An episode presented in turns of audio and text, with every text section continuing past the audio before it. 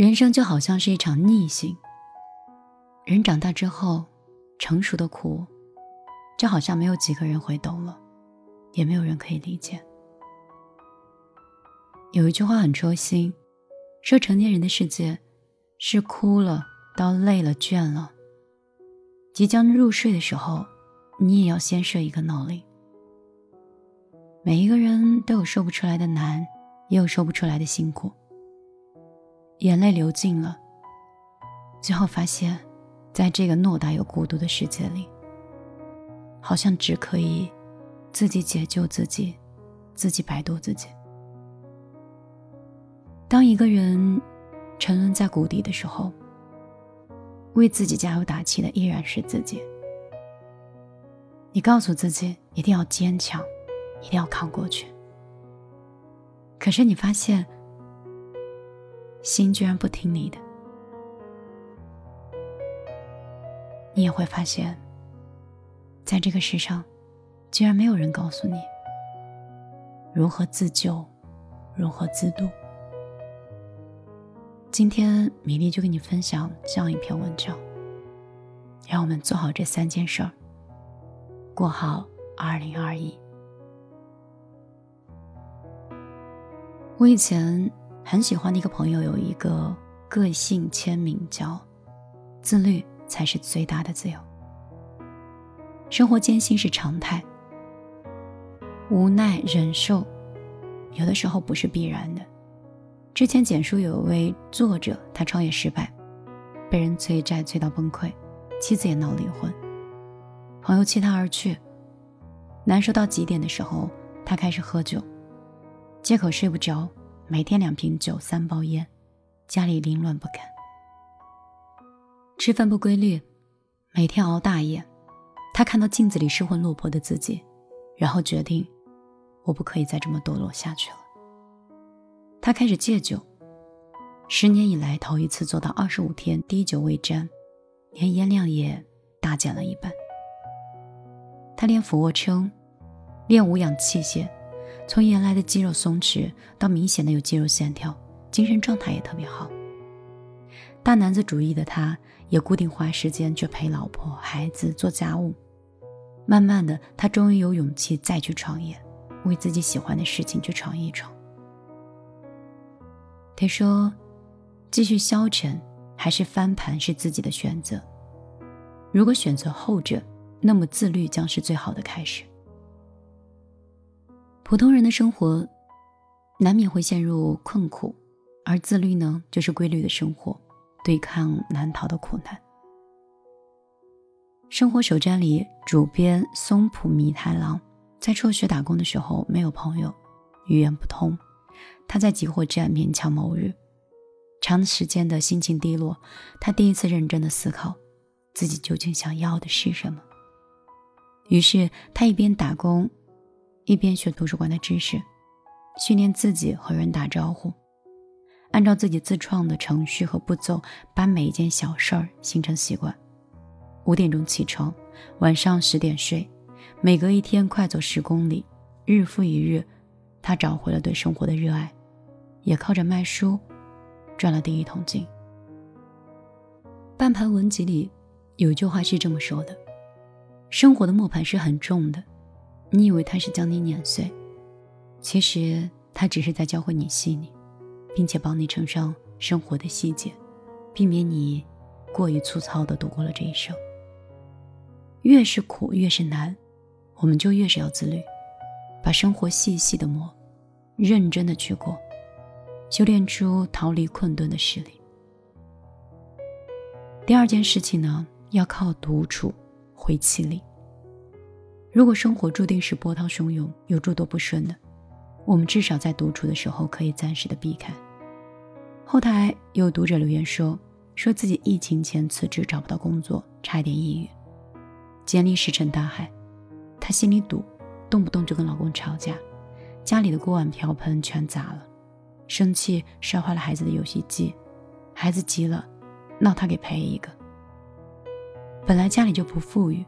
他气得把自己反锁在屋里，他在屋里待着，才发现，不吵架，他都不知道自己要做什么。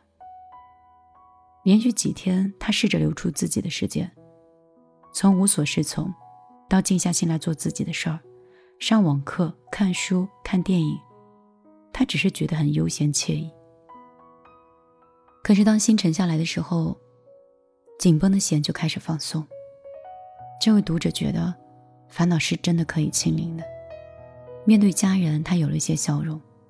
前两天跟吵得不可开交的老公主动和解，还开起玩笑。独处的时间，正是调整和放松的时间，更是远离烦扰，将苦闷清零的机会。表姐以前做销售的，签单总是要垫底，老板很想辞退的。她哭着回去，就在屋里关了一周。除了吃饭、上厕所，他门都没有出。周一早晨，他精神相当饱满的到了单位，就成了两笔生意。离职的事儿也有所缓解了。表姐说，那两天我谁也不想见，就在屋里听歌发呆，过得还挺滋润的。越是到逆境啊，越是要独处，让紧张得到疏解；越是难熬，越是要独处。让灵魂得以休息。沈从文曾经有一句话说：“孤独一点，在你缺少一切的世界，你就会发现，原来还有一个你。”深刻的来理解呢，就是你可能觉得这个世界有你没你都没有那么重要，可是当你独处和静下来的时候，你会发现。你才是这个世界的核心，你才是那个最重要的人。放松你的情绪，正视你，了解你，适应你。在和生活交战之前，情绪低落的时候，留一块空白给自己，你可以静静的疗伤。生活，给自己几天时间，不要那么紧张。第三件事情呢是靠心态稳状态。同样是苦难，同样是磨难，用不同的心境去面对是完全不同的。早有心理学家证明，人在心情低落的时候的决定，比心情愉悦的时候决定要糟糕太多了。人在低谷面临打击，都会沮丧难过，所以我们不如先调整好心态，再继续往前走。我们多做一些快乐的小事儿。云南一个叫范德多的人，出了车祸得了抑郁，他有时候都会抽搐发抖，晚上胡思乱想，睡也睡不着。妻子在广场的角落里看到有人教鬼步舞，就拉着他一起跳。当天他觉得舒服很多，跳了四年，身体也越来越好，然后每天都是笑容满面的。他跟妻子的这种鬼步舞。好像视频也传遍了整个网络。很多时候就是这样，一些微小的改变，作用但是不容小觑的。熬不下去了，就找一点开心的事情，哪怕是听听舒缓的音乐，练练字，刷几遍甜蜜的老电影，给生活加点乐趣，抚慰一下心里的伤。多想开心的好事儿。前两年的时候，有位网友。接连遭到重伤，外公离世，婆婆患重病，家里的压力很大。老公这个时候酗酒，整晚不回家，孩子的学费很贵，他自己的血压飙升，所有的事情都是麻烦。后来他在书上看了一种方式，叫写感恩日记，感恩现在拥有的一切。今天老公喝酒了，但是他十点就到家了。电脑系统出了事故，但是我很快联系好了。我给自己的表现打九十分。接孩子的路上，孩子很开心，叽叽喳喳的说个不停。他不再抱怨，他甚至开始喜欢跑步、读书、做饭，生活越来越有滋味。疼的时候就别往伤口上看，难挨的时候就多往好的地方想。前行的路，被遗忘的那些苦难都会淡下去的，直到消失为止。我们要学着接受一些最坏的结果。我是演说家里面讲上述医生说一个七十岁老人的故事。当时老人知道自己患了肺癌，最多只能活三个月。得知自己的生命不长之后，老人只想用最后的时间做想做的事儿。年轻的时候，他希望是环游世界，但是他动不了了。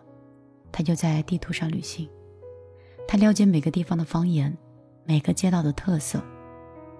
他非但三个月没有死，还整整多活了十二年，抱上了重孙女。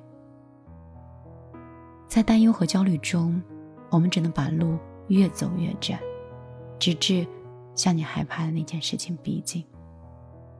反而先接受最坏的结果，降低期待，路才能越走越宽。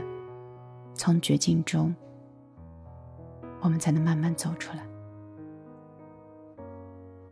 悲喜自度中有一句话说：“世上哪有那么多真正的感同身受呢？”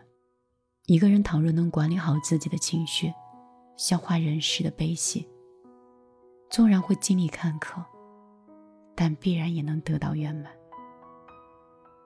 世事无常，人情变幻，苦只不过是常态。但至少自度是真实的，靠自律去分解这些苦难，靠独处消化这些烦恼，靠心态去打开自己的心结，度自己，这不是空想。努力一点，向阳一点，相信远方有光。晚上好，这里是。米粒的小夜曲，我是米粒。昨天在平台上面看到，不管是公号里还是各个平台，有人开始陆续知道米粒已经回归。也有朋友在微信里跟我说，又听到你的声音，还是这么温暖，还是这样书写，声音更加沉稳，人也更加安静。以前我说话的时候，可以给人一种安全感。现在，我想，我不仅可以给你安全感，还可以给你更多的理解，或者是引导。我愿意分享我的生活，也愿意把我喜欢的文章分享给你。希望你一个人的时候少一点孤独，慢慢学会独处，懂得自律的价值，同时。也学着取悦和让自己快乐。以前的时候，我总说，好像自己乖一点，就会遇到一个很宠自己的人。可是世界的变化很快，现在我想说，努力一点，要自己学着宠自己，自己学着爱自己。这百年的孤独，没有人会永远陪我们到最后的。不管这个人是我们的爱人还是家人，也或者是自己的孩子，或亲密的朋友，陪着你的永远都是你自己。不要把你的幸福感、你的快乐、你的选择权交到别人手里。你想啊，人生本来就挺难的，男人也好，父母也好，女人也好，孩子也好。每一个人都在过自己的一生，都对未知是既期待又焦虑的。以前女生说，结婚会是嫁给一个爱的人，后来现实的人说，结婚是为了找一个长期饭票，这样自己没有工作的时候还会有一个人养。也有人说，爱是平等的。不是说我生孩子就可以坦坦荡荡的，我貌美如花，他挣钱养家。你知道吗？世界早都已经变了，你不可以再用以前的这种方式对你自己，尤其是在我节目里的所有的女性朋友。我希望一定要学会独处自立，学会取悦自己和对自己的。身材、长相进行很好的管理，因为你会发现，好像扯着扯远了，扯着扯着扯散了，就是汇聚一句话：钱花到自己身上的才是消费，依靠别人的人，靠山山倒，靠水水跑。所以，如果不想让自己被动的话，要独立。要美丽。我是米粒，今天能这么陪陪你，希望你可以有一个好梦。如果你想关注我的话，好像节目没有更新什么，我应该会在微信视频号，也就是微视里更新我的视频，你也可以搜索“米粒姑娘”来关注我。如果更新视频的时候，希望你可以在那里学到更多爱护自己的方式吧。送你一首歌，也希望你跟我一样，也跟这本书里的人一样。如果不快乐，我们一起写感恩日记吧。